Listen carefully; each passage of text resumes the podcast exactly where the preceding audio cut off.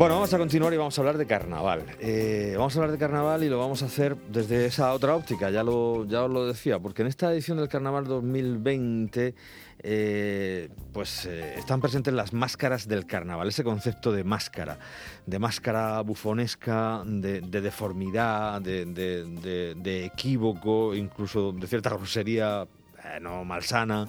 Eh, en fin, de todo ese juego del, concepto máscaras, que ahora vamos a hablar exactamente de qué nos, a, qué nos estamos refiriendo. Esto se da en Villanueva del Río Segura, en el pleno valle de, Ricote, estas próximas semanas, lunes y martes de carnaval, 24 y 25, y a partir de las 5 de la tarde. Emilio del, Carmelo, que nos ha visitado ya en alguna ocasión, Emilio del Carmelo Tomás Loba, eh, está esta tarde con nosotros porque es su pueblo, porque ahí se han recuperado las máscaras en ese concepto que vamos a explicar y porque es muy interesante saber de dónde viene todo esto. Emilio, muy buenas tardes. Muy buenas tardes. Por cierto, que ahora que estás, un, recuerdo también, ya lo dijimos en su día, pero para tu maestro Paco Flores y, que te veo por ahí en las redes con una foto suya, eh, fue, tu, auténtico maestro, fue profesor mío solo un año y, es un tipo al que siempre hay que recordar y tener en cuenta. Eh, carnaval. Villanueva, máscaras. Explíquese usted. Todo esto de dónde viene. Porque cuando hablamos de máscaras, los que nos estén escuchando no sepan muy bien, ya no tengan cierta edad por lo menos, igual piensan que simplemente pues, una careta, ¿no? Cuando hablamos de máscaras, ¿de qué estamos hablando?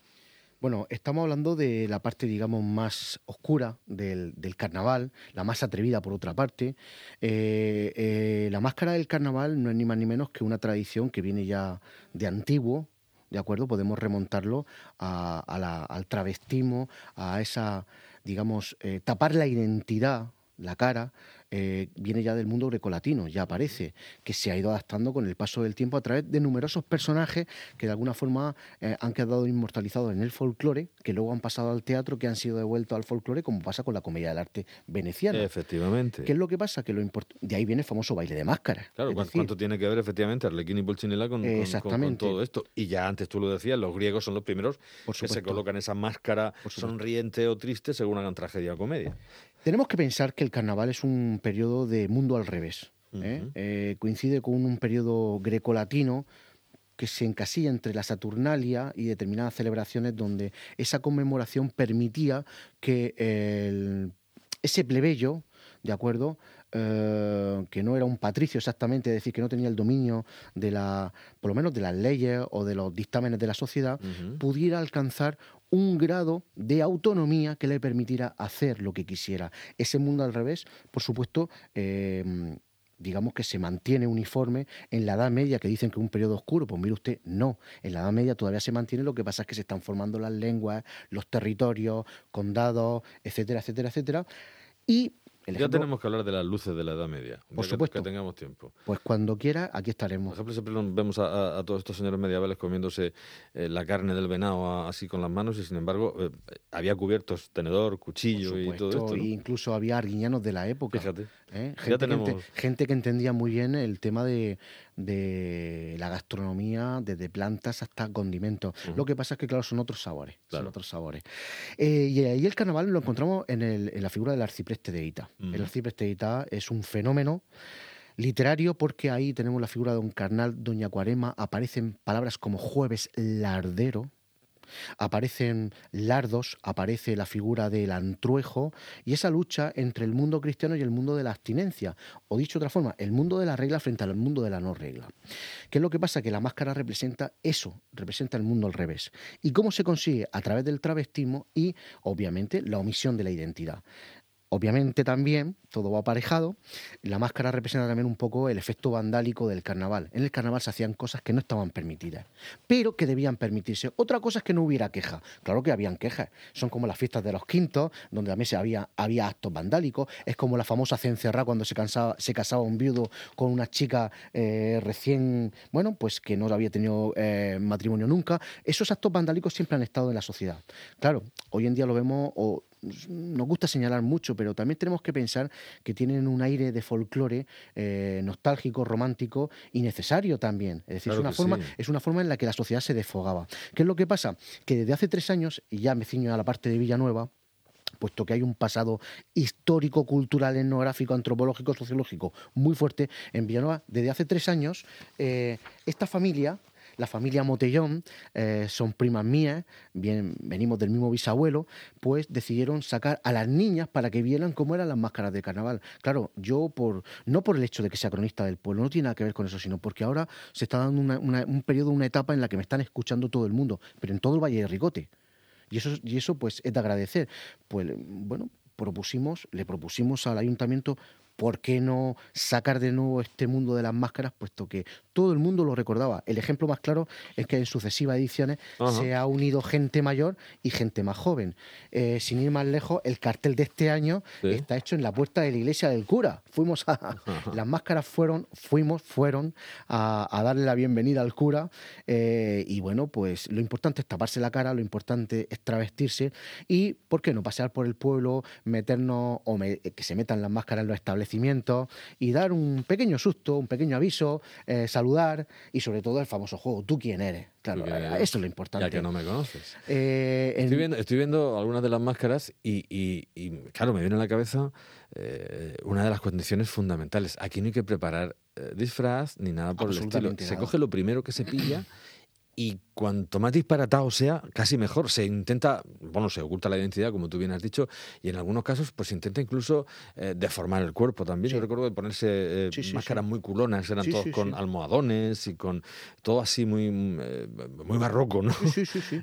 Y, esa es la, y hay que abrir el, el, el cofre y empezar a sacar mm, trapos viejos de la abuela, de lo que hubiese allí, o, batas de casa, vieja de, la huerta, de lo que hubiese de la huerta, algo para la cabeza, pañuelos y eso, y taparse la cara y, una escoba normalmente, o algo, o un expulsador o algo así para llevar cualquier en la cosa, Cualquier cosa para llamar la atención. El año pasado se salió, bueno, las máscaras salieron hasta con un carricoche, con una criatura.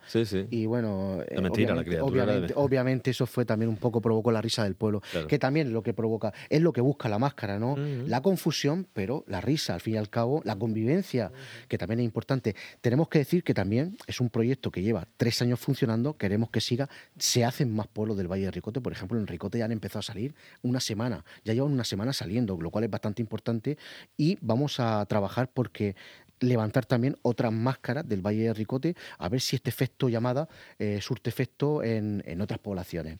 Eh, tenemos que decir que la máscara siempre contrasta con la comparsa la comparsa es todo el mundo vestido igual y también tenemos que decir que las comparsas antiguamente hacían las murgas, que es lo que se llaman hoy mal llamado, no, no, no estoy denunciando a nadie, por favor, que nadie me malinterprete. Se le llama chirigota en Murcia, pero claro, por contaminación gaditana, pero antiguamente como se llamaba era la murga. No me des la murga. La murga era una composición literaria normalmente con ritmo de paso doble, donde se cantaba y contaba lo que no se podía contar, con lo cual ojito también con la comparsa. porque Carlos Cano de la murga de los currelantes. Y es para denunciar precisamente todo eso. Claro, claro, claro, claro. Eh, es andaluz, pero, pero eh, distingue claramente la murga de la, de la chirigota, que son cosas diferentes. es que la, la, murga es un canto que en el fondo pues eh, no tiene por qué tener un, efecto de denuncia literario, temático, desde el punto de vista temático, pero se cantaba y se contaba cosas que muchas veces eran hirientes o también de carácter erótico, siempre mm. con ese juego gracioso de no, de no llegar a la grosería. Mm. La comparsa eran gente muy bien vestida frente a la máscara que era lo primero que había en el arca, ¿eh? retomando esa expresión, y por supuesto, eh, al fin y al cabo, el carnaval lo que quería era subrayar todos los elementos de su versión social para elevar al pueblo a la categoría de, bueno, reyes de, esos dos, tres días. En, el, en, Villanueva, mm, yo no la recuerdo con música. ¿Aquí las sacáis con música o van solas? No, no van solas, pero pueden salir también con música. ¿Sí? porque se daban los casos también de que aparecieran dulzainas gigantes cabezudo, pero eh, claro, todo eso hay que contrastarlo con más datos, porque al final la función del dulceinero o del gigante y el cabezudo mm, acabó en el desfile. El sentido de la pita, al final. Exactamente, el sentido de la pita. Sí, pero, pero sí, muchas veces aparecen también con elementos musicales. De hecho, la comparsa aparece con elementos musicales. Bueno, pues sería interesante que se, que se recuperase, porque ya digo, es algo muy popular, algo que nace en el seno de la familia, además, eh, y es simplemente salir a la calle y, provocar, provocar ese...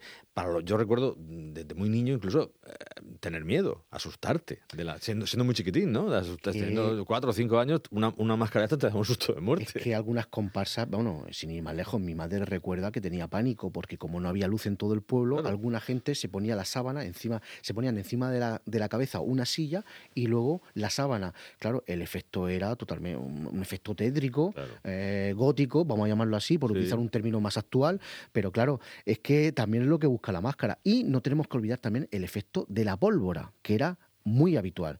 O sea, la máscara no solo asustaba, no solo provocaba risa, sino que de vez en cuando te daba alguna sorpresilla. Y eso era en efecto, el efecto de la carretilla, que es fundamental para llamar la atención. Entonces, claro, nos encontramos con que el carnaval, al igual que en el norte eh, de España, que es donde más se mantiene, eh, la subversión, la confusión, la risa, la pólvora, tiene los mismos ingredientes que en el norte de España. Voy a hacer un pequeño inciso, con tu permiso.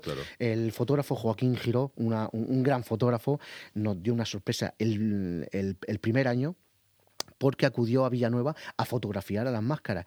Y entonces, en una macroexposición que está, que lleva ya años preparando y que, y que también ha llevado a, las redes sociales, eh, para mí fue un orgullo porque puso unos retratos, una instantánea de las máscaras del norte de España que son espectaculares e incluyó Villanueva del Río Segura por el efecto que tenía, por supuesto, antiguo, ya no nostálgico, sino real, contemporáneo. El efecto que tenía de, bueno, como las mascaritas de Guadalajara, como el carnaval de Inciso, eh, etcétera, etcétera, etcétera, que es digno de admiración. Significa que creo que vamos en el camino correcto. Esto es gracias al apoyo del pueblo, porque sin ellos eh, no se podría hacer, pero también gracias también a la ilusión del propio pueblo. Lo importante es que esto llegue también a, las AMPA, a las escuelas. ¿Por qué? Para que los profesores de las escuelas, a través del, Departamento de Tecnología, Artes, Plásticas, etcétera, pues preparen a los críos para estas cositas. Porque de la misma forma que pasaremos el periodo de carnaval, llegaremos a la cuaresma. Y en mitad de la cuaresma está el viejo y la vieja de la cuaresma, que es un muñeco de trapo muy parecido a los girillos de Aledo, por la época de San Marcos, muy parecido a los mayos de Alama, que también servían para, bueno, un pequeño descanso en esos 40 días de, abstinencia y ayuno. y bueno, ahí vamos trabajando poquito a poco. Pues muy requete bien, es muy interesante todo lo que nos has contado y muy interesante también lo que hay realmente que ver. Por cierto, una curiosidad nada más, que no nos queda tiempo. ¿Apagáis las luces del pueblo? No porque lo hacemos en una hora a partir de las 5 de la tarde todavía queda luz, ah, pero no, no, no, no se apagan las luces del pueblo. No obstante, el efecto de despoblación del pueblo provoca que, bueno, el efecto tétrico, está, ¿no? Está, está, está, ahí. De hecho, cuando ves al fondo de la calle un grupo de gente, dices, pero esto qué es, Dios mío, ¿de dónde viene? Suena mucho porque, pues, hay silencio normalmente y sí, te recordaba antes que yo en mi, pueblo, aquí en la huerta, que la sabía también, eh, pues a lo mejor había un punto de luz cada 50 o 100 metros, claro. Imagínate, era, pero era una, una bombillita aquí y otra allá, ¿no?